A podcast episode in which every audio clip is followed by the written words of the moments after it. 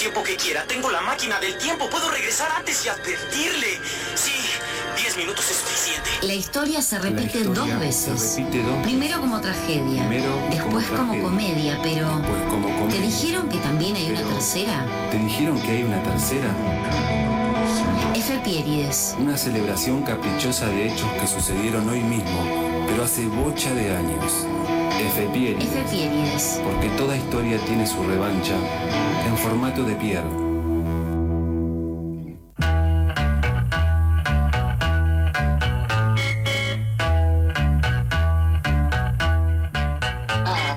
C36 y me dan ganas de presentarlo como, como si fuera una kermés, porque esto a veces es una kermés.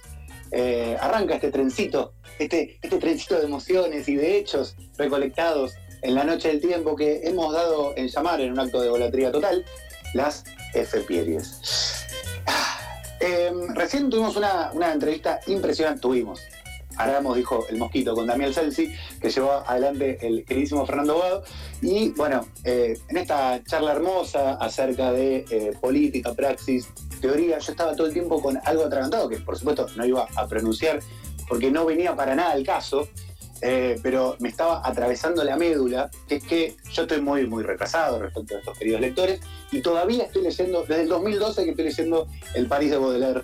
Eh, esa, en realidad es una antología que hizo Eterna Cadencia de el, eh, hermoso libro de los pasajes del querido Walter Benjamin. Bueno, cuestión que ahí en ese libro, cuando analiza la poesía de mi queridísimo Carlitos Baudelaire, eh, Benjamin habla mucho del Segundo Imperio, que es un periodo político eh, allí en Francia. Eh, le mandamos un beso a, todo el país galo, que seguramente nos esté escuchando.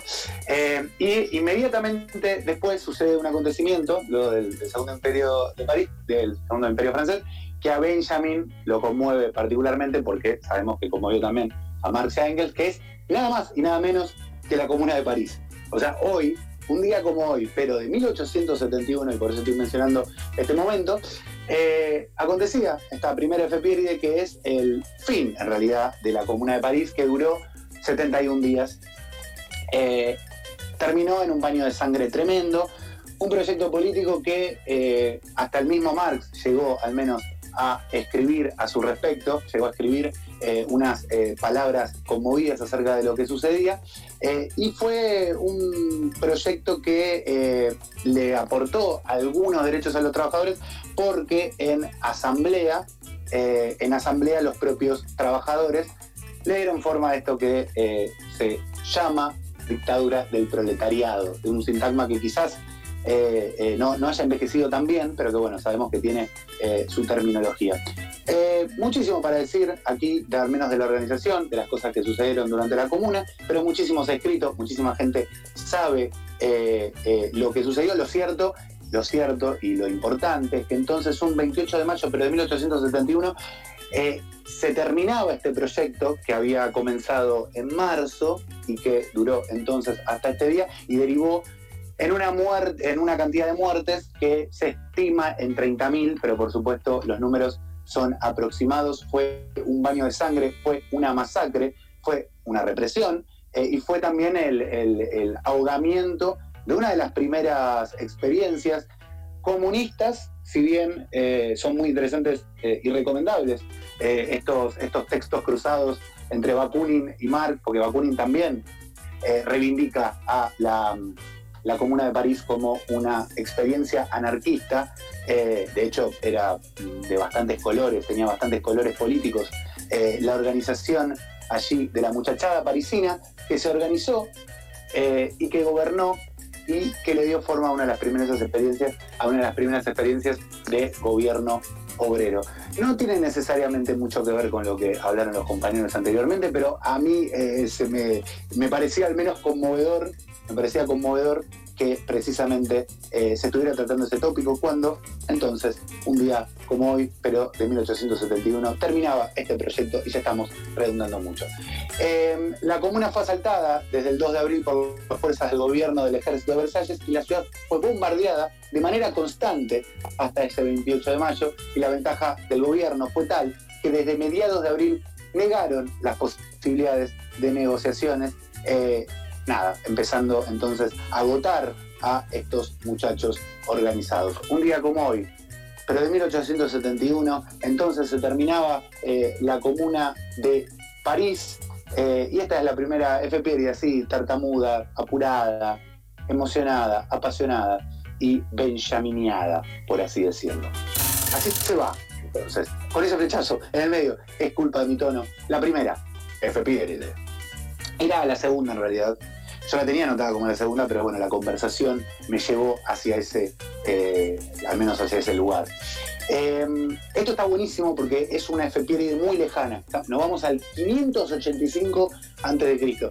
Pero el problema con estas, estas cosas que pasaron hace tanto, tanto, tanto tiempo y que últimamente no las vengo poniendo, capaz se dieron cuenta, capaz no, es que son difíciles de fechar. Es difícil de, eh, digamos, eh, de, decir a ciencia cierta, por más de que hay un montón de historiadores, por supuesto, eh, anteriores a Cristo, eso no es el problema. pero bueno, se fecha a veces de manera poco rigurosa, termina habiendo otra fuente que te desmiente. Lo bueno de esto, lo bueno de esta, de esta fecha, es que se trata de un eclipse solar previsto por Tales de Mileto, mientras Aliates II estaba librando la batalla del eclipse contra Ciáxares. Ahí vamos de a poco. Eh, ese eclipse, el eclipse que entonces había previsto Tales de Mileto, llevó a una tregua. Y es eh, una de las fechas cardinales entonces que permiten calcular muchísimas otras fechas. Con lo cual, si esta fecha que fuimos a rastrear posta la noche del tiempo, el 585 a.C., 28 de mayo del 585 a.C. Si esta fecha no es cierta, hay muchas otras que tampoco lo son. Eh, Tales de Mileto fue un filósofo, matemático, eh, geómetra, físico y legislador griego. Vivió y murió en Mileto, poligriega de la costa Jonia, que hoy es eh, Turquía. Aristóteles lo admiraba muchísimo y un amplio etcétera que sí me detengo, no podemos ir a la batalla en cuestión. Eh, decíamos que la batalla del eclipse, que también se conoce como la batalla de Halis, se libró entre los medos, que eran los que eh, lideraba este mencionado Ciáxares, y los lidios, que lideraba, de que mencionábamos Aliates II, a principio entonces del siglo IV antes de Cristo. El resultado fue un empate que llevó a ambas partes a negociar un tratado de paz y a poner fin a esta guerra que duró un total de seis años. El historiador, el querido historiador, que nos da la fuente de que estos, eh, estos, estos imperios llegaron a una tregua a raíz del eclipse solar, es el querido Heródoto, eh, que dice que, bueno, que fue interpretado como un presagio eh, con lo cual la batalla tenía que terminar. Me encanta, perdón, disculpen, amo que una batalla haya terminado en empate por un eclipse solar. Lo digo con risas de una manera eh, completamente absurda, porque dentro de miles de años también se van a reír de nuestras supersticiones que quizás hoy entendemos como ciencia o quizás como literatura o quien te dice como radiofonía. Eh, Tale de Mileto, querido, un saludo a través de la extensión vacía. Así se va. La segunda, FPL. Bueno, y hoy es un cumple muy importante para el cine nacional, para el arte local, eh, para el peronismo también, ciertamente, eh, y para cualquier persona que ame el arte sin lugar a dudas.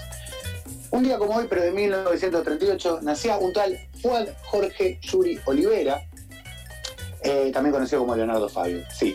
Este, director de cine, también cantautor, también productor cinematográfico, también guionista, también actor argentino, eh, responsable de algunas eh, películas icónicas, eh, nacía entonces un día como hoy, pero de 1838. Ni remotamente, ni remotamente quien les está hablando es experto en el cine de este querido director, pero por lo menos Nazareno Cruz y el Lobo, por lo menos debemos correr a verla porque es un peliculón eh, bruto y llano eh, peliculón. Él alguna vez dijo algo así como, eh, yo no soy un director de cine, soy un peronista que hace cine, muy atravesado, por supuesto, por la política, al menos su manera de ver la política, la obra de este hombre. Ahí quizás una de las, de las principales referentes sería Gatica, este, este bruto peliculón sobre el boxeo. Estoy estaba buscando una micro reseña que me había escrito, eh, pero bueno, nada, no la estoy encontrando porque el orden, el orden siempre se me niega y el caos eh, el caos me dice, no, Pierre, yo voy a guiar tus pasos. Eh, también es director de esa película llamada El romance del Aniceto y la Francisca, eh, película que luego él mismo reescribió y terminó reformulando, eh, si la memoria no me falla. De todas maneras, no vi esa reformulación. nada, el querido Leonardo Fabio, un maestro que después también hizo, hizo música, hizo tiene su recorrido también en la música, de joven, de pequeño, aprendió a tocar la guitarra eh, intercambiando las clases por el trabajo y antes del reconocimiento, antes de su reconocimiento, solo cantaba en reuniones íntimas entre amigos y eh, familiares. Su debut como cantante lo llevó a la Botica del Ángel a manos de Eduardo Vergada Leumann y ese mismo día un ejecutivo de la CBS le propuso grabar un disco, resultando el primer sencillo de Fabio, Quiero la Libertad. Eh, nada, eh, de hecho esa primera canción fue un tremendo fracaso y recién después empezó a ser conocido también en la música. Eh, a partir del 76, luego de la realización de Soñar Soñar, partió al exilio, como muchísimos tantos otros artistas y militantes. Leonardo Fabio, un día como hoy, pero de 1938, nacía, estaría lindo el homenaje de hoy, quizás verse algunas de las películas. Eh, tiene la adaptación de Juan Moreira, que eh, le admito a la radiofonía, que jamás vi, siempre la postergué. Eh, entiendo que es un peliculón, así que yo les prometo hoy verla, quizás el viernes que viene referirla, si es que nuestra apretadísima agenda con Fernando Bogado así nos lo permite. estas fueron, así, se van. ¿Está bien, Fernando, la, selección? ¿Hay algún acontecimiento que va fuera? No, no, me parece muy lindo a disfrutar viendo Juan Moreira. ¿Vos la viste? Sí, claro. ¿Me la recomendás eh, particularmente o, De todas las de Fabio, te diría que es la, que te recomendaría para entrar. Después, qué sé yo, si querés pasar momentos medio, medio faso peronista, Soñar Soñar, del 76, está buena. Si querés algo más Nouvelle Vague, eh, Crónica de un niño solo, que es Crónica de un niño solo, el mismo, parece hermana de los 400 golpes de Truffaut. Mira. Y las que, la que no vi son las más de baile, tipo las de Aniceto. Una de las dos versiones que hay ya medio que. Y tampoco vi eh, Sinfonía de un Sentimiento. Ah, el documental. Sí, yo lo vi. Que son como cuatro horas, eso tampoco vi. Pero Juan Morera es una muy buena peli para arrancar. Lo que sí, por la duda, un cafecito cerca.